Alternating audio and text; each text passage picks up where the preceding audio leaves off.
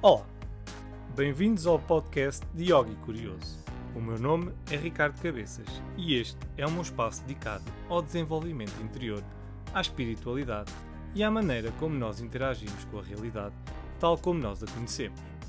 Se és uma pessoa que te questionas com perguntas do tipo: o que é a vida? O que é a morte? Quem sou eu? O que faço aqui? Então convido-te a ficares por aí e a embarcares nesta viagem comigo, na esperança de podermos alcançar a resposta para estas e outras questões. Boas! Então cá estamos nós, mais um ano novo, 2022. Bom ano para vocês. Espero que tudo vos corra bem e que os vossos desejos sejam alcançados, ou pelo menos que vocês uh, atinjam as vossas uh, expectativas durante este ano. Eu vou tentar atingir o meu objetivo, que é fazer um podcast todas as semanas. Vamos ver se eu consigo. Também vai ser um desafio interessante, dentre outros, que eu também tenho este ano. Uh, nomeadamente um que eu gostava de fazer, que era fazer uma formação em yoga. Vamos ver se eu consigo. Então, uh, o tema deste podcast são resoluções de ano novo. E, e as resoluções de ano, novo, de ano novo muitas vezes são aquelas resoluções que nós temos, começamos a pensar nelas ali depois do Natal, Uh, e este ano eu vou mudar isto, vou mudar aquilo, vou fazer próximo, não, este ano não, o próximo ano vou mudar isto, vou mudar aquilo. E depois começamos a tentar arranjar estratégias para implementar essas mudanças, né? O meu, eu, que já mudei bastantes coisas na minha vida, o meu conselho que eu vos posso dar para quem quer mudar coisas é não usem, não tentem mudar coisas uh, drasticamente. Ou seja, vocês comem muito, por exemplo, vocês comem muito e gostam muito de comer doces e coisas assim, e de repente, a partir do 2, que é dia 1, um, deixam de comer doces. É pá, até pode resultar durante os primeiros 15 dias, mas depois vocês, o vosso corpo, como está tão habituado aos doces, vai, vai, vai vos causar uma espécie de uma ressaca e vocês vão começar a andar ali, mas eu preciso, eu preciso de doces, e vão acabar por comer doces mais tarde ou mais cedo. Por isso, o melhor será vocês, em vez de comerem, deixarem de comer doces, comerem menos doces. Assim, durante as primeiras semanas, depois reduzem mais um bocadinho, depois reduzem, até que vão chegar ao ponto em que já não precisam de comer doces. Isto é um exemplo, assim, muito simples, muito básico, mas é para vocês perceberem a ideia. Eu, tô, eu explico isto porquê? Porque eu, quando deixei de comer carne, por exemplo, também não deixei logo. É, houve algumas vezes que eu ainda comi carne. Uh, ou comia carne, por exemplo, quando ia à casa dos meus sogros, ou quando havia assim um jantar de amigos e eles pronto, não, não, não, tinham opção vegetariana, como é óbvio, né? não ia obrigá-los a fazer isso, então acabava por comer.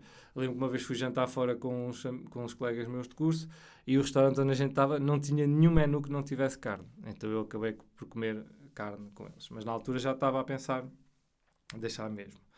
Uh, este ano passou, eu acho que não comi nenhuma vez carne já. Uh, por isso, e vou continuar assim. Mas porquê? Porque ao, aos poucos fui deixando. Uh, e como é que eu consegui fazer isto? Não foi. Eu, eu é assim, não vou dizer que não gosto de carne. Sim, há, há, certos pratos que eu ainda me lembro de comer e que gostava. Por exemplo, frango de churrasco, gostava. Leitão, gostava. Mas eu sentia para mim que o facto de eu comer carne não estava a beneficiar o meu corpo. Ou seja, eh, não havia havia coisa, sensações que eu tinha né, de bem-estar que eu não tinha. Aliás, vou, fazer isto ao contrário. Quando eu comia carne, eu não tinha uma sensação de bem-estar como tinha quando não comia carne. Então eu comecei a perceber que o facto de eu estar a comer carne estava-me a prejudicar. Não é prejudicar os tipo ia morrer ou ia ficar doente, não é isso, mas não me sentia bem. Não, não, nas as minhas entranhas, assim, o meu intestino, o meu estômago, não estavam-se a sentir bem quando eu comia carne. Então deixei de comer carne porque não me estava a sentir bem. Também há a parte espiritual de não comer carne. Né? Eu acho que a carne, espiritualmente falando, em termos energéticos, não nos faz bem. Então, essa também foi a parte que eu decidi, espiritualmente, decidi não comer carne porque não queria estar a comer uh, outros animais.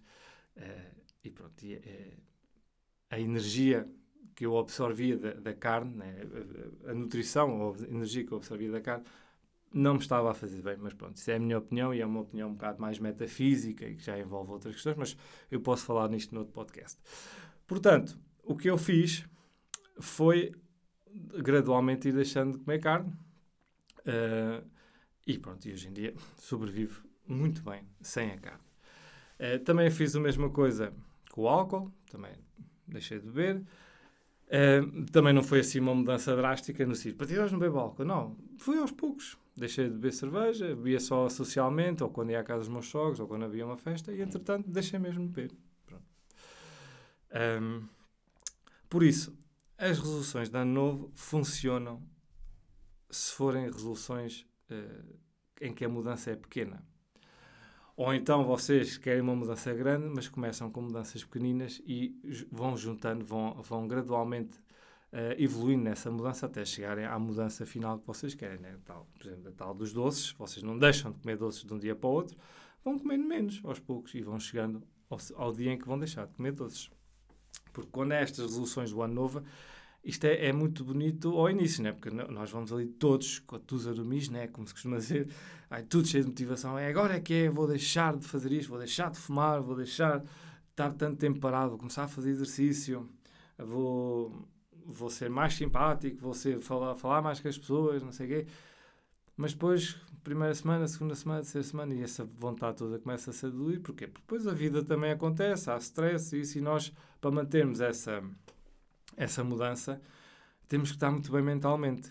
Né? E temos que estar mesmo focados e a acreditar que essa mudança nos vai ser benéfica. E se nós não acreditarmos nisso e não tivermos essa consciência, nós não vamos conseguir fazer essa mudança. Por isso, uh, fica aqui o meu conselho de quem já mudou bastante a sua vida. Uh, não foram assim mudanças extraordinárias, né? também não fiz nada assim de especial, mas uh, para mim foram grandes mudanças. Deixar de comer carne, deixar de beber álcool, deixar de acordar, de ficar a dormir até tarde, um, ehm, comer muito menos. Foram assim mudanças que eu não fiz na resolução de ano novo, mas que fui a fazendo ao longo do, da minha vida, da, da, desde há 5 anos para cá. E para quem está a querer fazer mudanças e para quem está na resolução de ano novo e quer eh, realmente mudar qualquer coisa na vida delas, fazer mudanças aos bocadinhos fazer pouquinho de cada vez, mas gradualmente ao longo do tempo. E não é preciso ser no fim do ano, né? não é preciso ser no ano novo, pode ser quando vocês quiserem. Uh, mas realmente, psicologicamente, a resolução de ano novo tem muito mais força. Porquê? Porque começa o ano e com, o começo do ano nós ganhamos balanço e também começamos nós com uma mudança na nossa vida. E eu penso que isso é sempre importante, porque a mudança é constante na nossa vida. Ou seja, estamos sempre a mudar qualquer coisa. Se nós não mudamos nada na nossa vida durante muitos anos, alguma coisa está de errado connosco. Por isso é que as passagens de ano são importantes. Porque nós, em cada passagem de ano, tentamos mudar qualquer coisa ou tentamos melhorar qualquer coisa em nós. E, esse, e esse é o objetivo que nós temos nessa nossa vida. É todos, devia ser todos os dias, mas não for, se for todos os anos, já não é mal, todos os anos mudar qualquer coisa em nós, para melhor. E chegaremos ao fim da nossa vida umas pessoas completamente diferentes do que aquelas que éramos quando nascemos. Parece um bocado estúpida esta, esta, esta, uh, esta frase, né? e, e bastante óbvia, né? porque nós quando nascemos somos uns bebés, quando morremos somos uns velhotes, quem vive até, até essa idade. Mas o que eu quero dizer é que quando nós, ao, ao longo do tempo que nós vamos crescendo, nós vamos melhorando, uh, evoluindo. E há quem evolua para bem há quem evolua para mal. E o objetivo, para mim, na minha visão deste mundo, da nossa vida, é que nós devemos evoluir para bem, mas essa evolução é lenta, não é rápida. Coisas drásticas, coisas muito rápidas, são muito difíceis de acontecer. Por isso, foquem-se numa mudança que seja pequena agora, mas a longo prazo que seja grande.